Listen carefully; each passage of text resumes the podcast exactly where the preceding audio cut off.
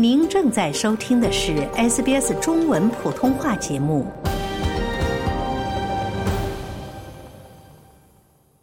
我们今天呢是选取了欧洲几个国家有代表性的他们的这个啊圣诞节的庆祝方式啊，来和大家分享一下。或许呢，我们也可以在家里效仿。那么呃，我们首先呢来和大家说一说，就是德国。呃，德国呢它是有世界闻名的这个圣诞集市的。那么它是一种在街头的集市，整个十二月份都将对外开放，以纪念圣诞节前四周的这个基督的降临。那么这些充满魅力的集是呢，它有出售食品、饮料和手工艺品，还举办这个传统的歌舞表演。那么，圣诞集市尽管在世界各地随处可见，其实是起源于德国的。第一次呢是在一四三四年的德累斯顿举行的啊。所以呢，如果去这个德国的这个圣诞集市，也一定要尝尝传统的这个德国的圣诞蛋糕，然后呢再喝上一杯热红酒。那么这是一种甜甜的红酒，加热后呢，用这个肉。肉桂、丁香和水果调味的话呢，是最佳口感了。嗯，真的很想去看一下这个圣诞蛋糕啊是什么样子的。那除了德国之外，呃，相信意大利啊，如果是去旅游的话，也是大家可能会选择的一个目的地啊。那意大利的圣诞节是怎么过的呢？对，意大利人平安夜的传统大餐呢，有海鲜和面食。嗯，它有一种叫做七鱼宴。嗯，七鱼宴呢，就是有七种不同的这个海鲜菜肴。那么他们吃海鲜的这个传统呢，是源于罗马天主教徒在平安夜不吃肉的这样一种习俗来的。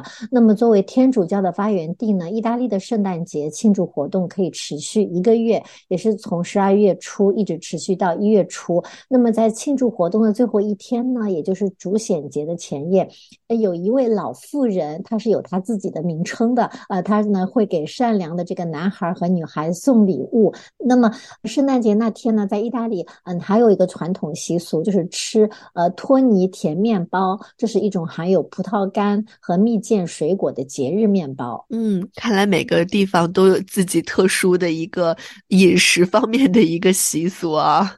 对，那么我们再来看一下，像西班牙这样的国家呢，啊，它是也有它的这个特色的。那么，呃，它是有它的这个地区性的传统，比如说在巴塞罗那所在的这个加泰罗尼亚地区呢，各家各户都会给一棵原木画上脸颊，并且戴上帽子，打扮成人的模样。那么这个人物呢，是来自于加泰罗尼亚的神话。呃，那么在十二月二十八号呢，其实是西班牙版的这个愚人节当天呢，嗯，大家。还会玩恶作剧啊，来庆祝这个节日，同时呢，也等于是说圣诞节的后续，也是非常有意思啊。那接下来我们再来说说北欧的一些国家啊。提到北欧，大家可能会比较熟悉，因为我们都知道这个呃，北欧的芬兰其实是圣诞老人的故乡啊。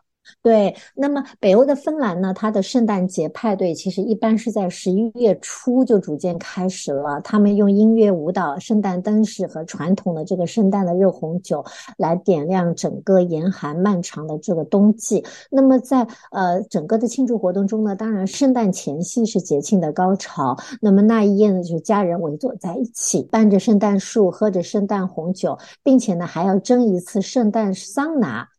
那么按照习俗呢，很多人会去参加教堂的这个圣诞弥撒。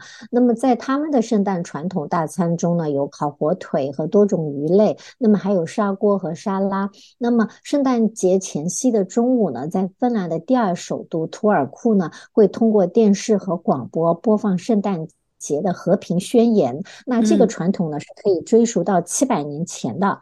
啊，那么在这个我们讲到这个圣诞前夜呢，是家人团聚。那么在二十五号的圣诞日呢，就是用来探访朋友，并且把前一天的剩菜吃光。那么二十六 号的开礼物日，那么大家也忙于开 party。那么同时呢，其实在这个芬兰呢，其实圣诞节也是施行善举的日子。芬兰人呢，常常把燕麦或者种子撒在屋外，啊，帮助小鸟们度过严冬。那么我们讲到这个圣诞老人的故乡，对吧？那么圣诞老人据说是住在芬兰北部的拉普兰地区的呃罗瓦涅米。那么圣诞老人的办公室呢，就坐落在芬兰这个神奇的北极圈上。那么，呃，圣诞老人呢就和小精灵们一起准备礼物，回复大家的来信。那么，如果你着急想在圣诞之前去见见圣诞老人和他的快乐的小精灵们呢，大家可以直接去这个他的办公室拜访。真的非常有意思啊！没想到圣诞老人还有自己的办公室啊。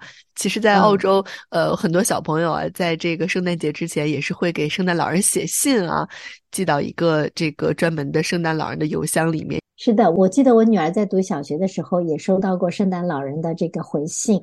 那么，圣诞老人的个人邮局呢，已经呃收到将近两百个国家和地区的孩子们寄出的这个邮件啊，他是有魔法的，应当说也是很认真。圣诞老人呢，他是每一封信他都会认真的读完。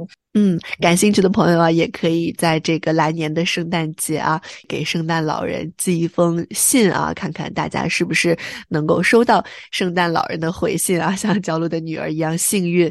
那说到这个圣诞老人的故乡啊，焦露能不能再跟我们回顾一下圣诞老人的起源呢？对，那么圣诞老人他的原型呢是罗马帝国时期的这个一位主教，叫做圣尼古拉。那么当时呢，他是听闻有一户贫困人家，因为没有钱买嫁妆，那么就是三个女儿还没有办法出嫁，所以呢，他就在夜晚爬上他们的这个屋顶，呃，把这个金币从这个烟囱投入他们家。那么之后呢，女儿就顺利嫁了出去。那么人们为了感谢他呢，所以就定了叫做圣尼古拉节。那么圣诞老人的这个译音呢，它其实就是从这个圣尼古拉来的，呃，那么后来在这个呃以后呢，就是美国的商业公司呢就把现代形象的这个呃圣诞老人描绘出来，并且加入了这个声音，就变成。我们现在看到的这个圣诞老人模式，那么其实圣诞老人的形象呢，我们看到就是这个呃红白相间的，它还让我们现在都非常熟悉的这个可口可乐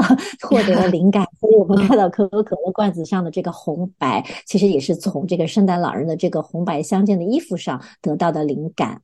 嗯嗯，而且我们的这个圣诞老人啊，总是从这个呃烟囱里面。过来给我们送礼物啊！可是现在可能圣诞老人也会遇到一个问题啊，这个我们家里面的烟囱也是越来越少了。是，那么其实呃，在这个圣诞老人的这个呃数量上来说呢，其实呃，在冰岛的传说中呢，圣诞老人并不仅仅只有一位啊，他认为是有十三位圣诞老人的，并且有不同的性格，有的是调皮活泼，有的是慈祥温柔。那说到这个圣诞老人啊，其实呃，相信在这个平安夜的晚上，呃，我们家长总是扮演着这个圣诞老爷爷的角色哈，在这个呃孩子睡着的时候，给他们送上一些自己喜欢的礼物哈。那不知道今天在呃早上醒来的时候，孩子们是不是都收到了自己这个心仪已久的礼物了？那我们说到这个北欧的国家的庆祝圣诞节的方式哈，其实也少不了丹麦。对，那么丹麦人呢是用这个降临节的花环来做圣诞节的倒计时。那么降临节的花环上有四支蜡烛，啊，平安夜前的四周呢，每个星期日点燃一支蜡烛，这是丹麦的一个习俗。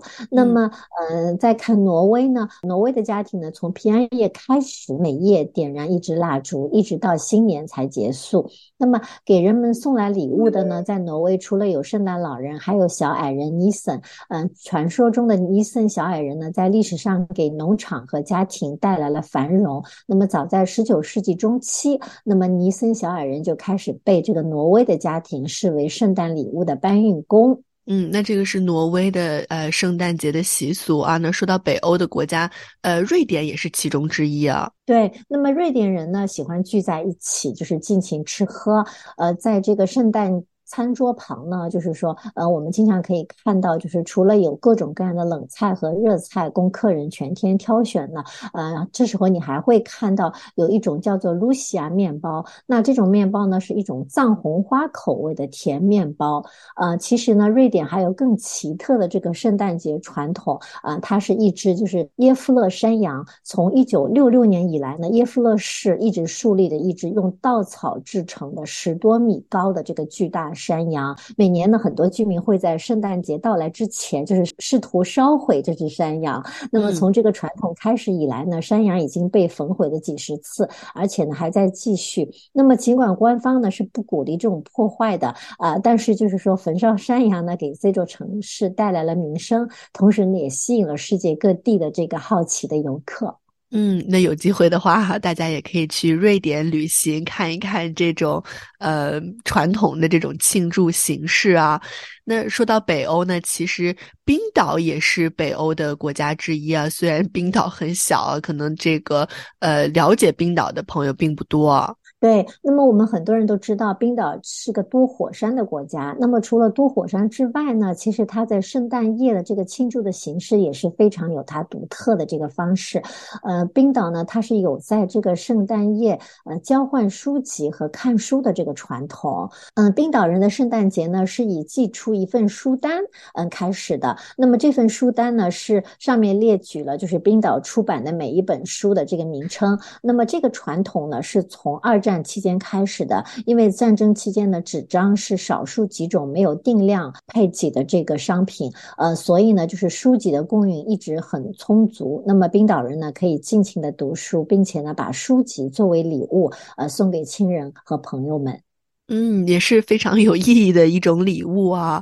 在平安夜交换书籍和看书的传统，其实我们大家也可以借鉴一下啊。在这个圣诞节，可以选择呃买一本好书啊，送给自己的这个亲朋好友。